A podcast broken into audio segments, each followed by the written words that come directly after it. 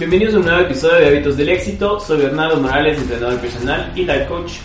Yo soy Claudia Marrero, mindset coach, fotógrafa y creadora de este video. Este es nuestro podcast polémico. Hoy vamos a hablar cómo nos conocimos con Claudia. Y vamos a hablar de cosas que no se hablan. Sí, muchos temas difíciles de topar, pero de los que no estamos muy orgullosos. pero estamos agradecidos por nuestro cambio. Muy, muy correcto, muy correcto. Vamos a hablar entonces, comencemos, ¿cómo nos conocimos Bernardo y yo? A ver, a ver, Bernardo, cuenta eso, cuenta. Bueno, eh, fue en la casa de un amigo que tenemos en común, cuando nuestras vidas eran solo épocas de bailar, tomar, eh, mucha farra. Mucha. Mucha farra, mucha, mucha, farra. Pero mucha. O sea, con decirles, yo no dormía porque vivía en una discoteca y después en el trabajo. Discoteca, trabajo, no había casa. Algo así más, básicamente.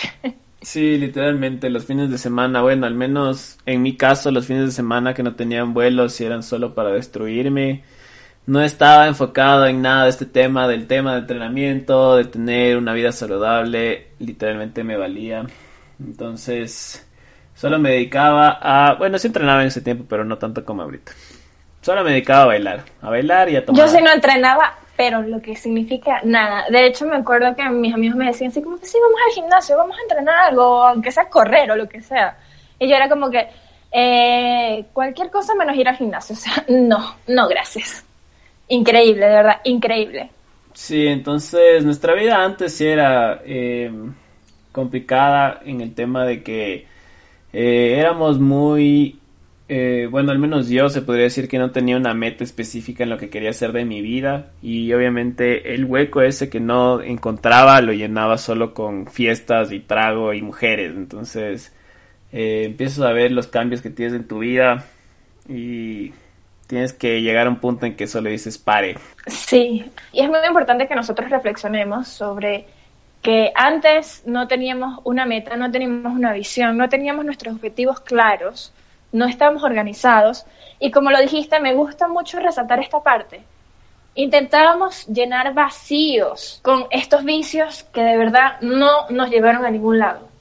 Sí, fue una época súper increíble, súper chévere, pura fiesta, excesos y toda la cosa, pero ¿en qué te llena realmente eso? ¿Realmente te hace feliz? Es, es un... Eh, Una felicidad temporal. Exactamente. Eso era el término que estaba buscando. Bueno, entonces yo creo que empecé eh, mi cambio de vida cuando me choqué justamente estando, bueno, no estaba chumado, no, tomaba los tragos y todo, pero bueno, cuando me choqué creo que tuve mi primer como que no sé, shock para entender que esa no es la vida que quería tener. Eh, no, obviamente no tenía seguro, me endeudé, me tocó pagar otro carro. Entonces, fue un tema justo de darte cuenta de qué estás haciendo con tu vida, hacia dónde quieres llegar. O sea, gracias a Dios nunca me pasó nada súper fuerte. Eh, obviamente el gasto económico y lo material se recupera, pero claro que fue algo súper pesado vivirlo, ¿no? O sea, tú siempre piensas que cuando estás, yo que sé, tomado, lo que sea, tú eres inmortal, o sea, no te pasa nada. Eh, Justo tenemos una anécdota con Claudia. Cuéntales, Claudia, nuestra experiencia de parkour. Incluso vamos a subir el video para que ajá, vean. Vamos a montar el, el video. Así fue como nos conocimos. Estábamos a ver, vamos a hablarles de las noches que nos conocimos, ya que ustedes quieren un poquito de polémica, vamos a dársela. Estábamos, que les digo, no me acuerdo muy bien. Al día siguiente, después de no haber comido nada, de haber desayunado vodka, Bernardo y yo decidimos hacer parkour. Resulta que el señor Bernardo sí es profesional. En cambio, Claudia, en lo absoluto. Nos colgamos en una baranda de una terraza puedo decir que estaba como en qué, tercer piso, segundo piso. Sí, más o menos, ajá. Ajá, más o menos. Y literalmente nos colgamos hacia la parte del vacío, o sea, no estando en el piso como tal, colgándonos, haciendo estupideces.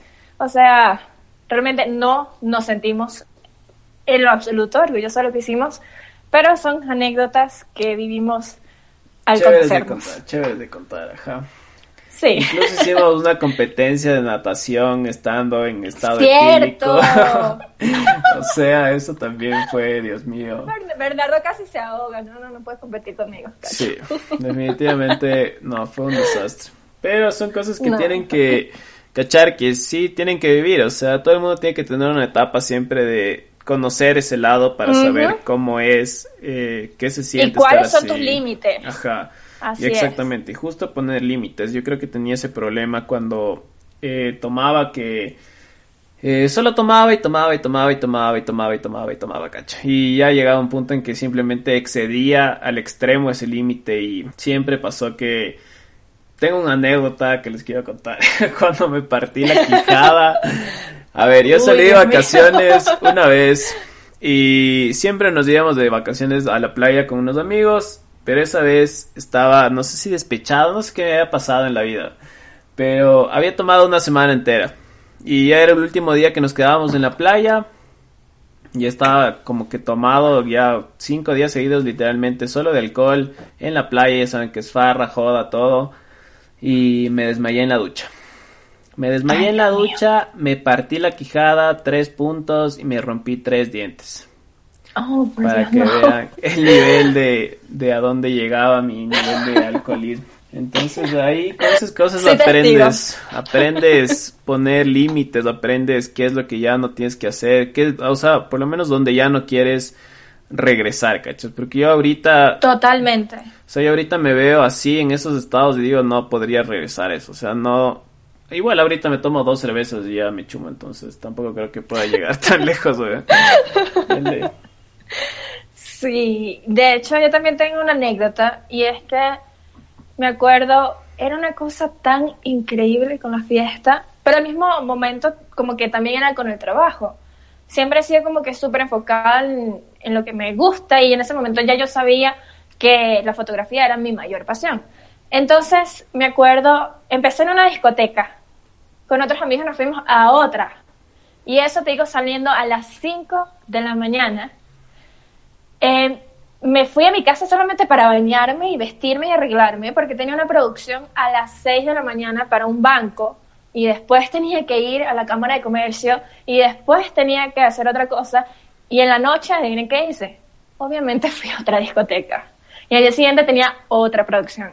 O sea, era una cosa que tenía una vida donde no dormía para nada, vivía tomando, podía fumarme una caja de cigarrillos en una noche y decía, quiero más. O sea, es una cosa, wow, de verdad tú dices, miro para atrás y no me reconozco. O sea, esta versión y la versión anterior son dos personas totalmente diferentes.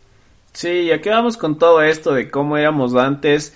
Eh, queremos enseñarles que si de verdad se motivan y si de verdad tienen una meta clara hacia dónde quieren llegar, pueden realizar cambios increíbles en su vida. O sea, sí es posible dejar de farrear, si es posible dejar de tomar y dejar de enfocarse en eso, porque obviamente tienes prioridades y tienes metas mucho más claras que sabes que una, una noche de farra al siguiente día te va a costar una meta que puedes alcanzar.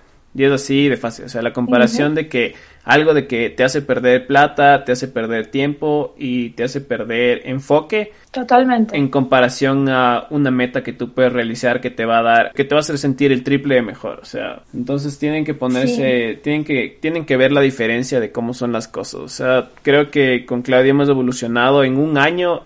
Sí, vale. Entonces, tienen que ver que nuestro cambio sea, ha sido radical, o sea, ha sido completamente extremo. O sea, de ser personas, como dijimos, que solo farreaban, tomaban, se dedicaban a la joda, a ser personas ahora emprendedoras que tienen su podcast, que han creado negocios exitosos y que tienen una meta futura y que, que más que queremos cambiar la vida de muchas personas con esto, entonces tienen que ver que es posible, o sea, solo sean conscientes en sus metas, sean conscientes de hacia dónde quieren llegar. Y de hecho quiero contar algo que fueron como que donde ya exploté de una sobremanera. O sea, mi cambio sí fue un poquito de poco a poco. Cuando empezó la pandemia yo tuve que vivir en la mitad del bosque. Ahí obviamente es como que cero farra, cero fiesta. Ahí empezó un poco. Después me mudé a Estados Unidos. Volví un poco a la destrucción. Volví un poco como que esa persona sin metas, sin disciplina, sin una visión como tal.